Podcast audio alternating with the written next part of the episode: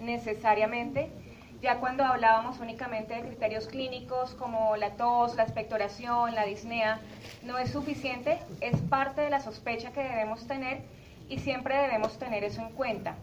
Adicionalmente, hay una aparición de información científica que realmente si ustedes se dan cuenta es muy rápido, no solamente aplica EPOC, en diabetes ustedes lo están viendo, el año pasado teníamos una cosa, este año la ACE, la ADA nos cuenta otra, y esta velocidad de información realmente obligaría a que la información que estamos teniendo para tomar decisiones clínicas la deberíamos actualizar con mayor periodicidad. Incluso ellos sugieren que se haga una vez al año. La guía GOL, la última que tenemos del año 2017, es una revisión que incluso hace unos cambios grandes, unos saltos importantes con respecto a la intervención que le vamos a hacer a los pacientes, específicamente en los temas farmacológicos.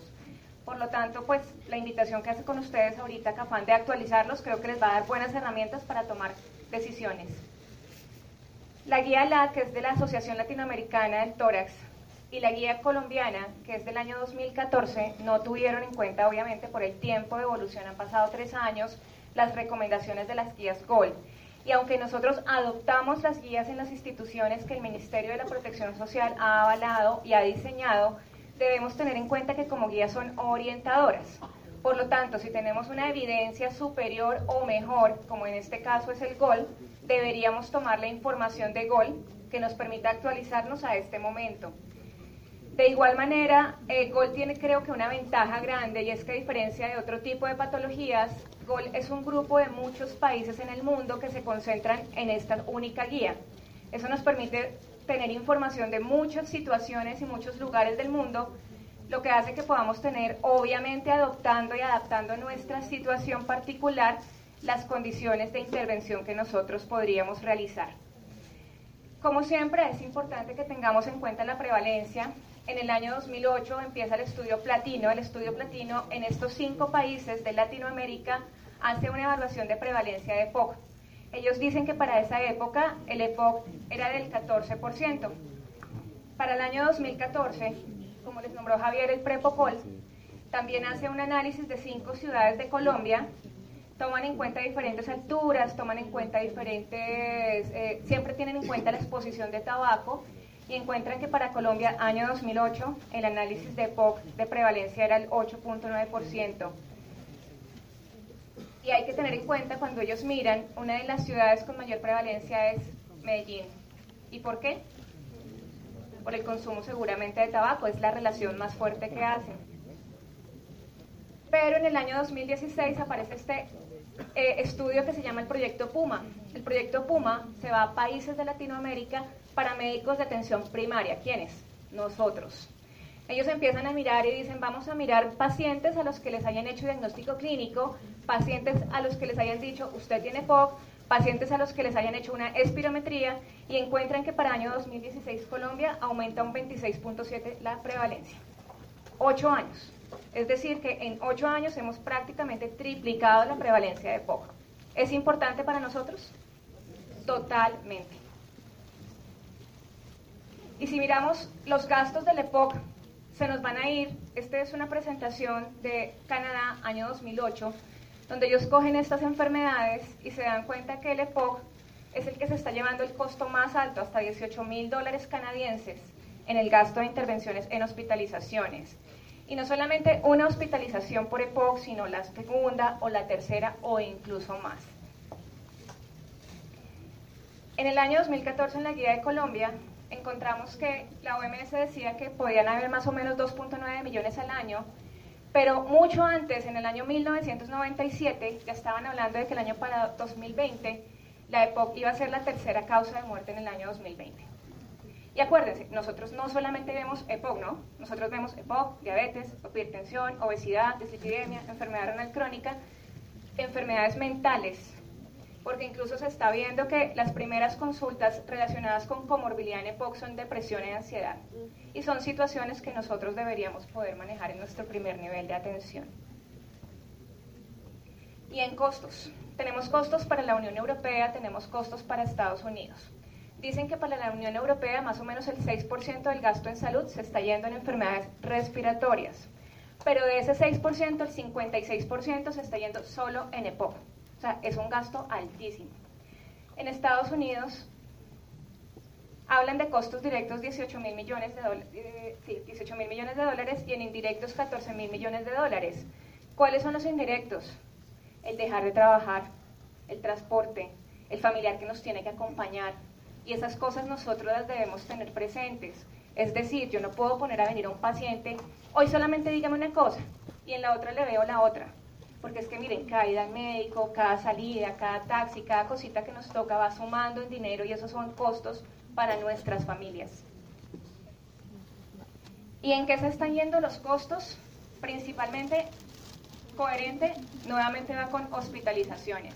Es lo que más está llevando el costo y el gasto de salud si nosotros en nuestro nivel hacemos un control, una evaluación adecuada del paciente, les aseguro que vamos a tener una muy buena población controlada y vamos a terminar con menos pacientes hospitalizados. Además, acuérdense, el hospital que está pasando, estamos llenos. O sea, por más que aumenten las camas, si nosotros no controlamos nuestros pacientes, no vamos a tener dónde meter más gente.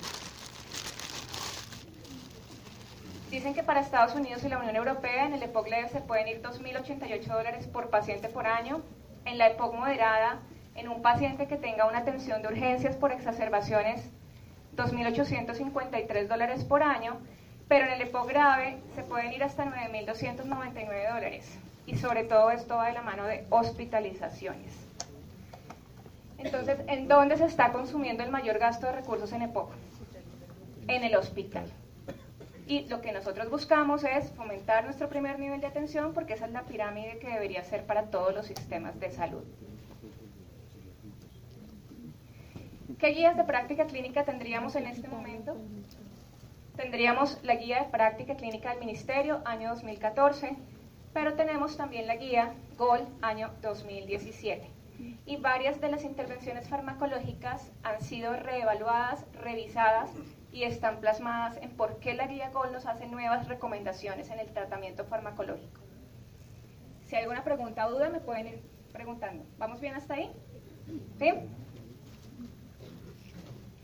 Lo primero es que hay un cambio en la definición.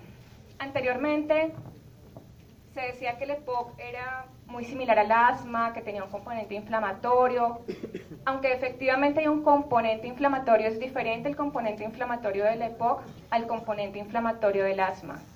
Y esta definición del año 2016, en donde se decía que el EPOC se caracterizaba por una limitación persistente del flujo de aire, con respecto al año 2017, se caracteriza por síntomas respiratorios persistentes, persiste la limitación en el flujo de aire, por anormalidades en la vía aérea, y usualmente ocasionadas por exposición significativa a partículas nocivas o gases.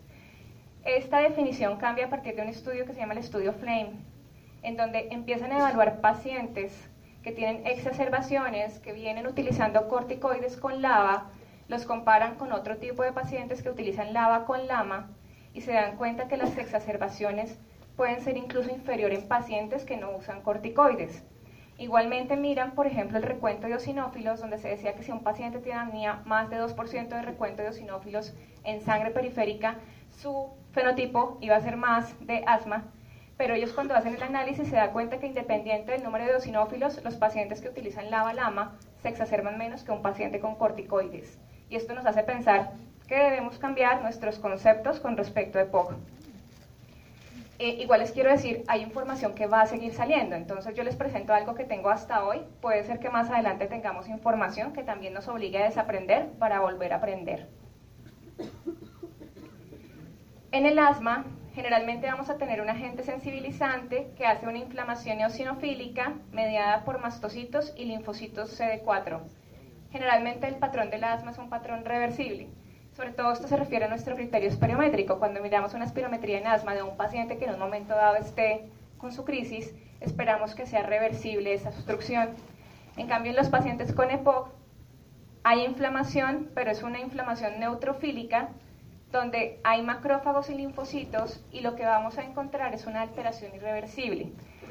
Por favor, el irreversible no es que si yo le pongo un, un broncodilatador no me va a responder, no es simplemente una definición espirométrica donde se dice que al hacer una espirometría en un paciente con EPOC y le colocamos un inhalador beta 2 agonista de acción corta, no va a tener un incremento de 200 mililitros en el BEF1 después del broncodilatador. Es un criterio esperométrico, no es un criterio farmacológico, porque estos pacientes responden al uso de inhaladores. Y nuestros factores de riesgo. Acuérdense que la EPOC principalmente va de la mano de tabaquismo. Es algo que siempre deberíamos preguntar en nuestras consultas, fuma, no fuma, si fuma ya dejó de fumar o qué está pensando hacer.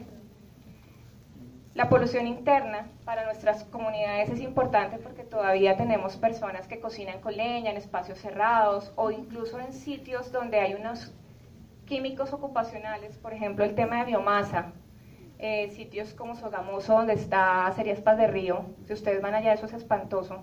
Eh, ahorita en Medellín, ¿qué está pasando? La nube de polvo ya a veces uno no puede ni estar. Entonces son situaciones que deberíamos tener en cuenta. Y la polución externa antes de llegar al diagnóstico nosotros debemos tener presente en qué paciente vamos a empezar a hacer búsquedas activas. No hablamos como tal de tamización, sino de búsqueda activa porque acá debemos buscar una población que realmente tenga factores de riesgo que nosotros les podamos hacer una detección temprana. ¿Qué nos recomienda esta guía de Colombia 2014? Sujetos adultos con exposición a biomasa por más de 10 años se recomienda realizar búsqueda activa con espirometría para el EPOC adultos a cuáles mayores de 40 años. Y obviamente deberíamos tener eh, acciones que mejoraran nuestros temas ambientales. Pacientes con tabaquismo, pacientes con antecedente de tabaquismo medido por índice de Brigman mayor de 400 o mayor igual a 20 paquetes año, aunque no tengan síntomas, también deberíamos hacer la búsqueda activa con la espirometría y ustedes lo ven, o sea, si ustedes están parte de un programa crónico, seguramente ustedes interrogan factores de riesgo. Tabaquismo de segunda mano. O sea, si yo convivo frente a personas que consumen en mis espacios, también deberían ellos, siendo mayores de 40 años, hacer búsqueda activa con espirometría. Y los pacientes que tengan exposición ocupacional, ya su recomendación es mucho más fuerte porque nos dice que pacientes expuestos en su trabajo a polvos, gases, humos, se debe hacer búsqueda activa y se recomienda con espirometría cada año en sujetos con estas características. Igual acuérdense que uno incluso si encuentra una enfermedad eh, relacionada con la parte ocupacional debería hacer todo el estudio y hacer todo el tema de intervención por la ARL y también uno apoyarse en el tema de que la empresa mejore las condiciones laborales.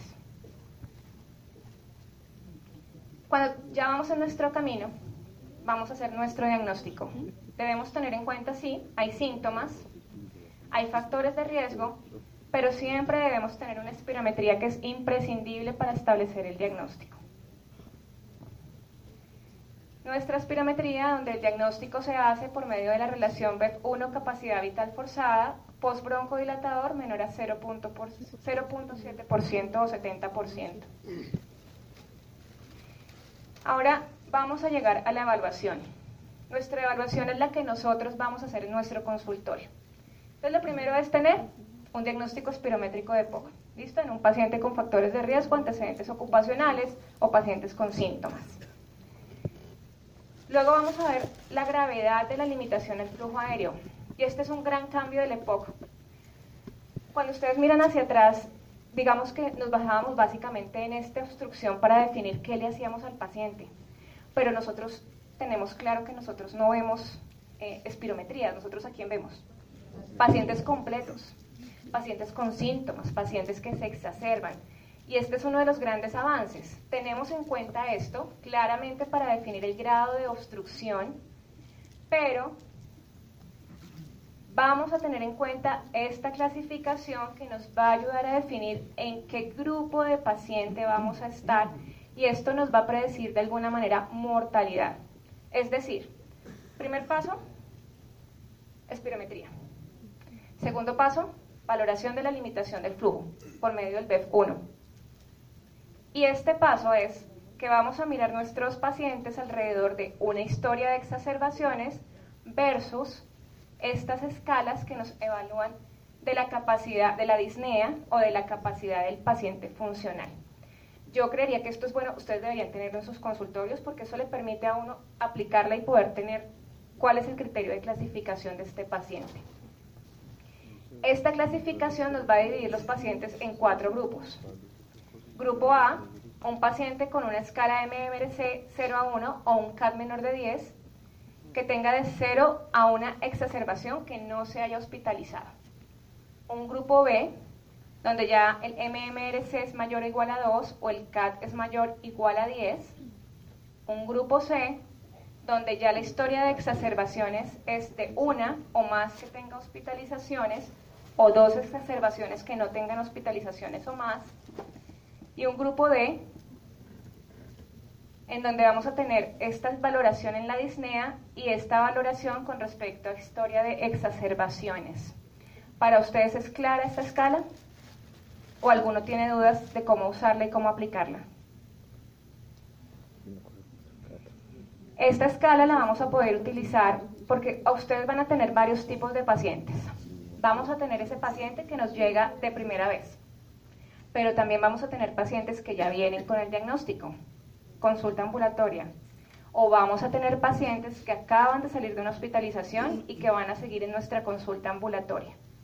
Y debemos tener en cuenta la clasificación para poder definir nosotros en nuestro rango y en nuestro espectro de tratamiento qué es lo que le vamos a hacer al paciente.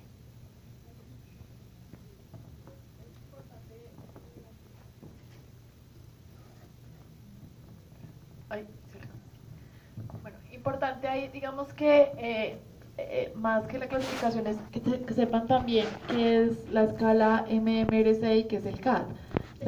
ah, bueno.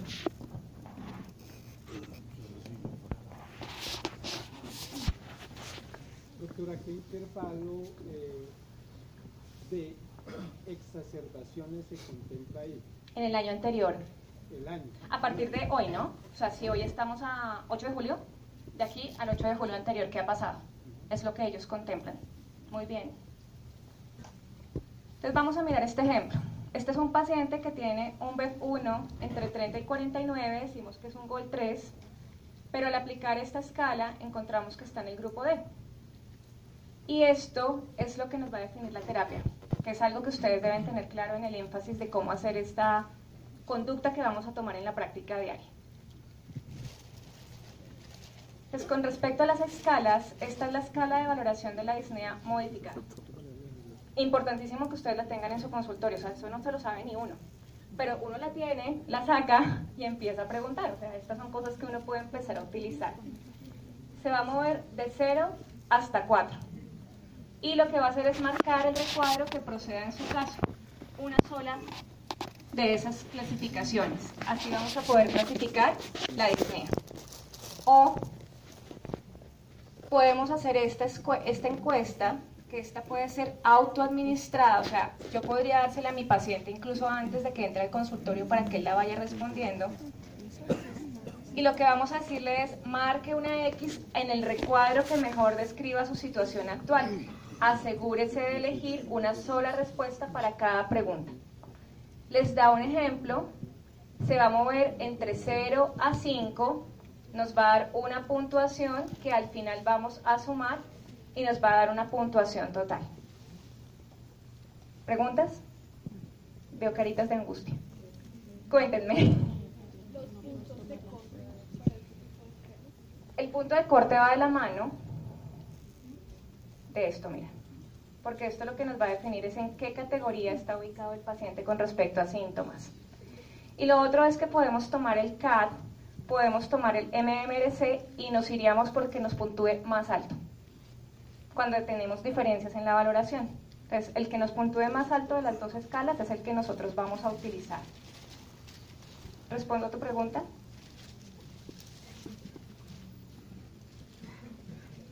Y les traje de todas maneras la escala de valoración de mortalidad que está en el GOL 2014 para que lo tengan en cuenta y ya les voy a mostrar cómo se puede comparar el GOL 14, eh, perdónenme, la guía práctica clínica de Colombia con la GOL 2017. Entonces, podríamos quedarnos con la clasificación de GOL 17 y esta pues tengámosla presente de que existe. Podríamos evaluar el BODE también, que nos mida el índice de masa corporal, el BEF1 postbroncodilatador, la disnea medida por la escala MMRC y la caminata de 6 minutos que es útil este índice mayor que el BEF1. O sea, lo que les dije, ya no podemos quedarnos solamente en BEF1. Estamos viendo pacientes completos con exacerbaciones y con síntomas. Y cuando no tenemos la escala de seis, la caminata de 6 minutos, podríamos utilizar esta de exacerbaciones. Y quisiera que comparen este cuadro donde están las dos guías, 2014 y 2017, en donde está el grado leve, moderado, grave y muy grave con respecto al PODE al, o al BODES. Y es completamente coherente lo que vemos entre una y otra. Entonces, para fines prácticos, ¿con cuál nos podemos quedar? ¿Con BODE? con el CAT y el MMRC, porque es más práctico, nos va a permitir definir el tratamiento farmacológico y entre los dos hay correlación con los hallazgos que encontramos, que es lo que haremos ahorita con las actualizaciones del GOL 2017. Y debemos tener en cuenta que el EPOC es una enfermedad sistémica. Hay pérdida de peso, hay atrofia muscular, Generalmente hay enfermedades cardiovasculares asociadas, ustedes lo ven todo el tiempo. Pueden haber anormalidades en médula ósea. Puede haber osteoporosis porque igual por la edad, porque los pacientes dejan de hacer actividad física. Y el tema de depresión, que va a ser algo que ustedes van a empezar a tener que ver con más frecuencia en nuestra población. Cuando ya hemos hecho nuestra evaluación, vamos a empezar un plan terapéutico y debemos tener unos objetivos de este plan que vamos a realizar. ¿Cuáles objetivos podríamos tener? Aliviar síntomas, mejorar tolerancia al ejercicio, mejorar estado de salud, prevenir la progresión de la enfermedad, prevenir y tratar exacerbaciones y reducir mortalidad. Y esto es muy importante porque es que las exacerbaciones, ¿qué nos están haciendo? Hospitalizaciones. ¿Y dónde está el gasto más alto? En el hospital. De esta escala que ustedes entonces ven, se va a definir el tratamiento farmacológico que nosotros le vamos a hacer a los pacientes. Si es un paciente en el grupo A, nos van a recomendar utilizar un broncodilatador de acción corta. Debemos evaluar el efecto y si no responde, podríamos adicionar otro broncodilatador. ¿Qué utilizaríamos? hiperatropio o salbutamol. La decisión, de acuerdo a la revisión que está en el GOL, es un artículo en donde se compara un inhalador de acción corta tipo bromuro de contra un inhalador de acción corta tipo salbutamol y encuentran que con el bromuro de mejora un poco más la calidad de vida, mejora un poco más los síntomas del paciente. Y esa es la razón por la que de entrada, obviamente teniendo en cuenta nuestro contexto, nuestra primera opción debería ser un bromuro de. Si definitivamente no responde, podríamos adicionarle un salbutamol teniendo en cuenta las comorbilidades del paciente. Si ya tenemos un paciente en un grupo B, nos recomiendan iniciar un broncodilatador de larga acción, que puede ser un LAVA o un LAMA. ¿Los LAVA cuáles serían? Salmeterol. Indacaterol o lodaterol. Y los lamas serían tiotropio y glicopirrone. ¿Y cuál decidimos? ¿Un lava o un lama? Un lava. ¿Quién da otra opción? Aquí un lama. Hay estudios que comparan lava versus lama. Y lo que nos dice es que el lama efectivamente mejora más la disnea, mejora más la capacidad y tolerancia al ejercicio y mejora un poquito más el BEF1. Entonces, realmente nuestra primera opción debería ser un LAMA de primera entrada. Si el paciente persiste sintomático, deberíamos utilizar un LAMA con un LAVA. Y hay también estudios que nos dicen por qué esta combinación es superior a que incrementemos la dosis de cada uno de ellos, además porque con las combinaciones vamos a reducir las frecuencias de eventos adversos. Si ustedes se dan cuenta, en ninguno de estas dos categorías hay corticoides, pero están llegando con corticoides, ¿cierto? Los hemos venido usando a través del tiempo. Definitivamente no están indicados, no han estado indicados y ustedes los pacientes que van a empezar a ver van a tener que hacer algo llamado desescalonamiento de estos corticoides. También hay artículos, igual si ustedes quieren, y Javier eh, o yo dejo estas presentaciones montadas, tengo una revisión puntual de cómo se hace el retiro de corticoides para que ustedes puedan tener tranquilidad de cómo hacerlo. y que esto lo puedan tener súper presente. Pacientes que me lleguen en A o B no deben tener corticoides. No está recomendado y no ha estado recomendado nunca. Es decir, beclometasona, no. No es un patrón inflamatorio mediado por eosinófilos, no está recomendado en guías, no hay estudios que justifiquen uso de corticoides en pacientes de bajo riesgo. En el grupo C, ¿qué nos recomiendan? Podemos iniciar con un LAMA, si no responde o, no, o los síntomas son muy persistentes, podemos hacer un LAMA con un LAVA. Y también nos dicen que podríamos utilizar un LAMA corticoide. Perdón, es un LAVA corticoide. Pero teniendo en cuenta esto, los corticoides tienen evidencia de aumento hasta tres veces la presentación de neumonía. O sea, es un paciente que se nos va a complicar. Por lo tanto, debemos tener claridad en cuándo voy a tomar esa decisión de por qué utilizar esta opción terapéutica. Y en el grupo 4, ellos nos recomiendan lama lava como primera opción, lama corticoide se puede uno mover, lama lava corticoide. De esto, eh, dicen ellos, hay estudios que están corriendo y tendríamos que esperar un poco más a tener mejor evidencia para tomar decisiones al respecto. En pacientes que son exfumadores, que no responden a este tratamiento, considerar el uso de macrólidos, pero tengan en cuenta el tema de resistencia antibiótica. O sea, uno tiene que pensar más allá. ¿Será que es conveniente con toda la resistencia antibiótica que tenemos? Y en pacientes que tengan un BEF1 menor del 50, que hayan sido fumadores y que tengan un predominio de síntomas de bronquitis, es decir, el que espectora todo el tiempo y demás, podríamos considerar la inhibidor de fosfodiesterasa 4 para disminuir la frecuencia de exacerbaciones. La mayoría de nuestros pacientes se van a mover en este espectro y lo vamos a poder nosotros manejar en consulta externa sin ningún inconveniente. ¿Para qué hacemos un tratamiento farmacológico? Primero, para reducir síntomas, que nuestro paciente esté mejor. Reducir frecuencia y gravedad de exacerbaciones, mejorar estado de salud mejorar tolerancia al ejercicio. Que nuestro paciente, como siempre un paciente con EPOC, va a tener que hacer rehabilitación pulmonar. Parte de la rehabilitación es hacer actividad física. Si el paciente está en mejores condiciones, pues el ejercicio va a ser más fácil de ejecutar. Y debemos tener en cuenta en todas nuestras consultas revisar el uso del inhalador. eso no se nos puede pasar. Eh, les cuento algo, me pasó una señora de 30 años asmática se estaba poniendo su declometasona, no me estaba respondiendo y cuando la voy a ver tiene 30 años, está abriendo su boquita y se lo aplica así. Yo pensé que por 30 años de uso de inhaladores ella ya debería tener clara la técnica y definitivamente fue un error mío, o sea, yo debía haberle hecho. Tuve otro igual, el que yo pensé que le había enseñado la técnica y cuando viene tampoco lo está usando, así como el doctor House que se lo dicen acá.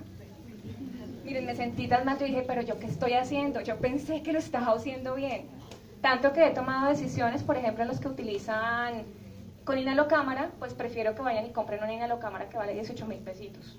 Pero va a ser más fácil porque es que coordinar es complejo. Y recomendación, siempre que venga su paciente, pídale que les muestre cómo se está aplicando el inhalador, porque esto es fundamental en la respuesta farmacológica. Oxígeno. ¿Para qué vamos a utilizar oxígeno? Para mejorar supervivencia en el paciente. Recomendación, 16 horas diarias. Si yo prescribo oxígeno y el paciente tiene indicación y no lo usa, ¿qué hacemos? Ese es un gasto. Si vemos que definitivamente no lo va a usar, es mejor que no lo tenga en su casita. ¿Qué deberíamos hacer? Deberíamos medir gases arteriales. Si la PaO2 en reposo está menor a 55, está indicada la oxigenoterapia. O si el paciente tiene una PaO2 mayor de 55 y menor de 60, con insuficiencia cardíaca derecha o con eritrocitosis definida para hombres con hemoglobina mayor de 18, estoy hablando de Bogotá, hemoglobina mayor de 18.5 o para mujeres hemoglobina mayor de 16.5. También nos dicen que con la oxigenoterapia no es para que la dejemos toda la vida, es que nosotros debemos estarlos reevaluando, ver si responde, ver si mejora su calidad de vida y mirar si persisten las indicaciones de oxígeno. Igual, paciente que sale hospitalizado puede tener posterior a su hospitalización una necesidad de oxígeno, pero lo deberíamos revalorar cuatro a seis semanas, hacer unos gases y verificar si debe o no continuar con oxígeno. Eh, esto que les contaba de cómo es el proceso. Y pues ajustar la dosis, el objetivo es mantener una saturación arterial de oxígeno mayor al 90%. Ellos aquí nos definen el oxígeno a utilizar con saturación arterial menor a 88. ¿Por qué no se los cuento tanto? Porque ustedes saben que la saturación depende de si estoy calientica, porque si estoy fría saturo menos. Entonces es mejor un parámetro que sea mucho más objetivo y que nos permita tomar una buena decisión diagnóstica. Metilsantinas, se han usado mucho tiempo, ¿cierto? Teofilina, cantidades. Puede ser que nos sigan llegando pacientes. Tienen un bajo margen terapéutico, incluso se necesita dosis cercanas a los efectos tóxicos. Entonces podemos complicar a un paciente y definitivamente su evidencia en exacerbación es limitada y contradictoria. Nosotros tendríamos que usarlas porque ellos dicen que igual uno se adapte a los países. Creería que para Colombia definitivamente metilsantinas no, tenemos un buen espectro terapéutico, tenemos buenas opciones farmacológicas y deberíamos considerar el retiro de estos medicamentos en los pacientes para evitar eventos adversos. Ustedes saben que estamos muy en el cuento de la seguridad del paciente, ¿no? Que cuando viene hacemos reconciliación medicamentosa. Así no venga, pero eso es parte de lo que yo tengo que hacer en mi diario. Todo lo que se está tomando, hacer listas de chequeo, revisar, y esto realmente deberíamos empezar a suspenderlo, además no hay evidencia que nos justifique su uso. Esteroides orales. ¿En qué casos estarían indicados? ¿Y qué tipo de exacerbación? Haya infección La exacerbación se define en tres criterios, Antonicen. Uno, dos, tres, dependiendo de, la, de los síntomas y del compromiso del paciente. Solamente en el EPOC severo, exacerbación tipo 3, estaría indicado los orales y solamente por máximo 5 a 7 días. Es decir, los pacientes con EPOC no deben llegar tomando esteroides de manera incontrolada, corticoides, excepto en una hospitalización o en una condición que realmente en su exacerbación lo requieran. También es una situación que debemos revisar. Por eso les hago énfasis en reconciliación medicamentosa, eso yo lo tengo que tener aquí en mi cabecita. Mucolíticos y antioxidantes, porque eso van y nos los muestran, ¿no? Póngale en acetilcisteína, póngale mucolis, algo así. Dice que puede mejorar de manera modesta el estado de salud del paciente. Eso nos dice la guía. Pero no hay una evidencia contundente. Entonces, podríamos utilizarlo en la recomendación que ellos dan con un nivel de evidencia C en un paciente bronquítico crónico que persiste con síntomas. Podría ser ese el paciente candidato. No todos los pacientes. Antibióticos, vimos que en el grupo D podemos utilizar macrólidos. Se ha visto que puede reducir la cantidad de exacerbaciones el macrólido, particularmente en exfumadores. Y los inhibidores de la fosfodiesterasa 4, lo mismo para ese grupo D en poblaciones seleccionadas. ¿Cuál es la mayoría de nuestros pacientes? ¿Cuáles son? ¿Qué grupo? A, B, C. Incluso pueden llegarnos D, pero podríamos hacer una buena intervención en esos pacientes. Antitusígenos, no se recomienda, no los debemos considerar. Vasodilatadores, que pentoxifilina no está indicado, tampoco los debemos considerar.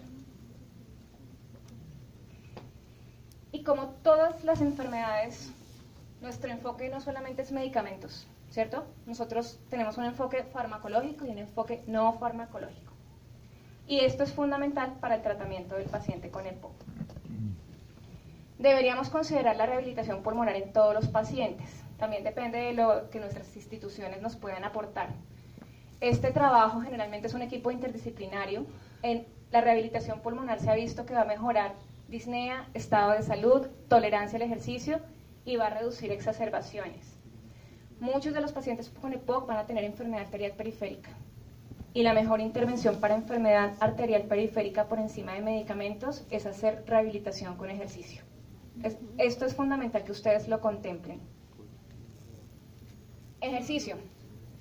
¿Yo puedo prescribir ejercicio en mi consulta? Claramente sí, teniendo en cuenta que el ejercicio es como una fórmula. Tiene tiempo, tiene dosis, tiene, indicaciones, tiene contraindicaciones. Se recomienda combinar ejercicios de fuerza con entrenamiento aeróbico. Acuérdense, un paciente con EPOC generalmente mayor aparte de eso que tiene. Sarcopenia. Sarcopenia, osteoporosis, y definitivamente debemos combinar los tipos de ejercicio para mejorar la respuesta de los pacientes. Le podemos utilizar la escala de Bohr. ¿La conocen? ¿Alguien va al gimnasio acá? No, no hay tiempo. Igual ustedes la pueden descargar, la escala de Bohr son unas caritas. Entonces cuando uno está haciendo ejercicio, uno mira la carita y uno dice, ah, yo estoy en escala 4. O en las... Muy bien. Entonces, con esa escala de Bohr, ustedes le pueden dar las caritas al paciente como nuestras escalas de dolor, que se mantenga más o menos en la escalita que da de 4 a 6, que es como uno así fatigadito su carita que muestran ahí. Y miren, para mejorar la tolerancia al ejercicio se deben optimizar los broncodilatadores. Es decir, si yo mejoro mi manejo con broncodilatadores, mi paciente va a tener mejor tolerancia y va a tener mejores resultados.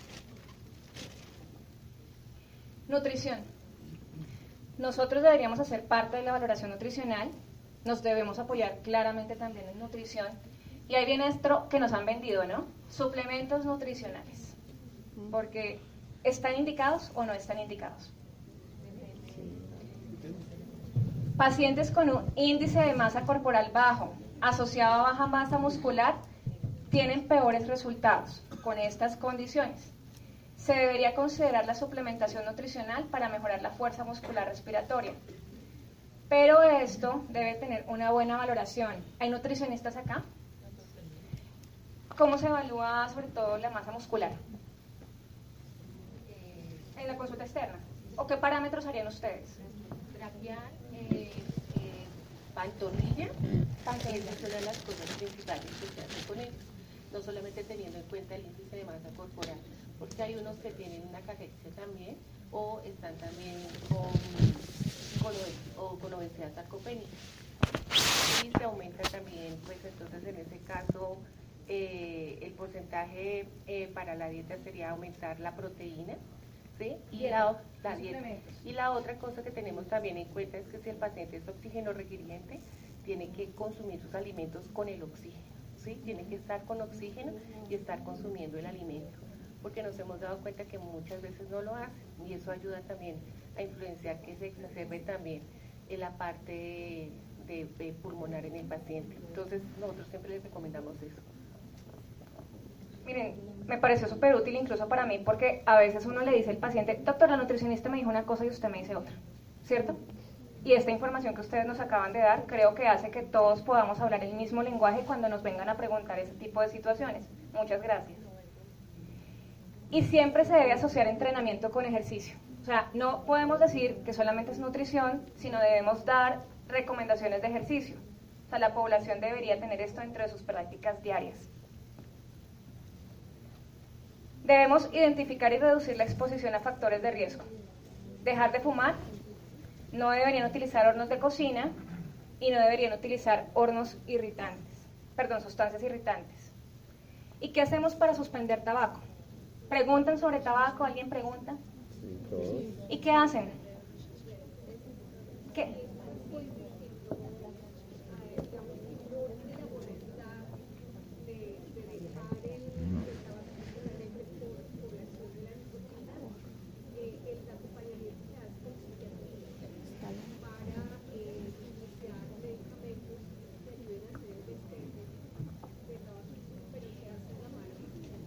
yo les voy a recomendar, hay una guía de práctica clínica de la Sociedad Española de Medicina Familiar y Comunitaria.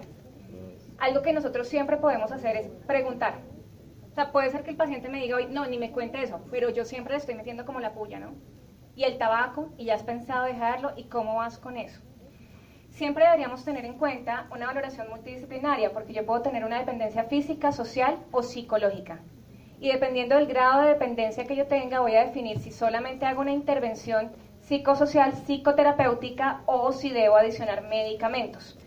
De igual manera son intervenciones que se realizan a 12 semanas, una vez por semana, donde vamos a ir verificando cuando nuestro paciente ya vaya en esa fase de que yo quiero actuar, ya me decidí a que mañana voy a terminar mi último día de tabaco y voy a empezar la intervención terapéutica, podamos irlo acompañando.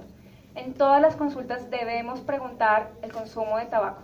Si ya está dispuesto a dejarlo, si lo ha pensado, no deberíamos, eso nos quita un minuto. Si ya estamos en un proceso, debemos preguntar, aconsejar, evaluar, ayudar y organizar planes de intervención.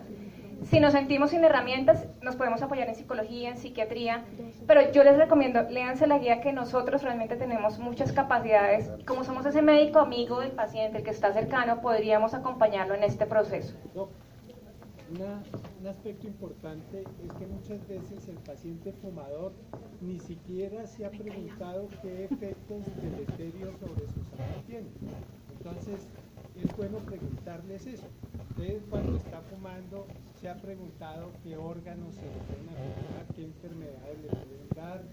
Y de paso les digo, eh, dígame una fecha para anotar aquí en la historia clínica de cuándo va a dejar de fumar.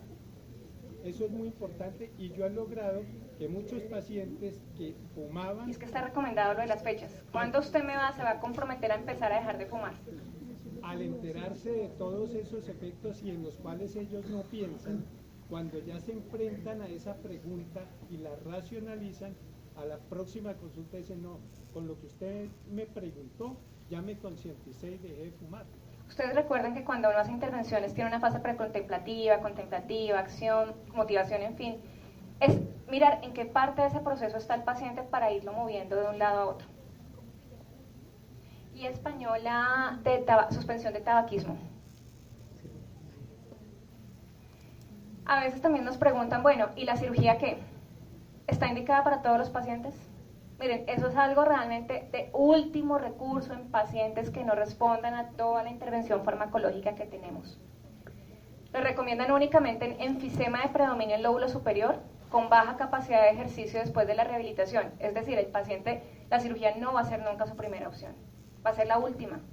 Tiene que haber hecho todo un espectro farmacológico, tiene que haber pasado por un tema de rehabilitación y que sean refractarios al tratamiento médico. Es, es una situación que incluso las mismas personas que hacen procedimientos en neumología te dicen, mire, son pacientes candidatos con muy poca, porque a veces le llega a uno la gente con la información del Google, ¿no? Pero doctora, ¿la cirugía no será que me da mejor? Y uno, no, definitivamente no es la mejor opción, excepto en condiciones adecuadas. Podríamos pensar que hay 10 mandamientos para el EPOC. Prevención, eliminar el tabaquismo y la polución sospechar el diagnóstico y confirmar nuestro diagnóstico por espirometría. En el diagnóstico, valorar la disnea, deberíamos valorar el índice de masa corporal o en realidad una adecuada valoración nutricional para definir si hacemos o no una suplementación nutricional, su capacidad funcional y su riesgo de exacerbaciones. Checar comorbilidades, insuficiencia cardíaca, cáncer, osteoporosis, depresión, y es súper importante este tema del reflujo gástrico, porque hay pacientes con reflujo que pueden estar empeorando los síntomas del EPOC. En su tratamiento debemos promover la vacunación. Acuérdense que para Bogotá, vacuna de influenza, vacuna de neumococo la tenemos incluida y cubierta por la Secretaría. La vacuna que se está aplicando es Neumo 23. Si vamos a hacer nuestro refuerzo dependiendo de la edad sería Neumo 13, pero teniendo en cuenta las consideraciones de revacunación.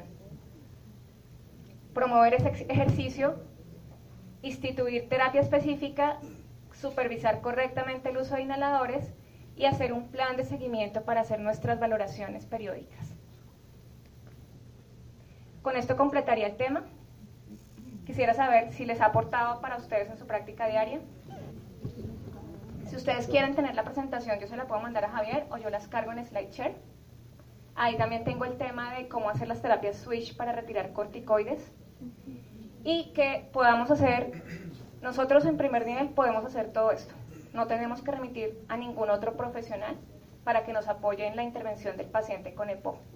Y leer, vamos a tener futuras actualizaciones, o sea, yo creo que Gol 2018 va a salir con cosas también nuevas y nos tenemos que estar actualizando porque va a haber información que nos va a aportar para el manejo del EPO. Muchas gracias, espero que les aporte para la vida diaria.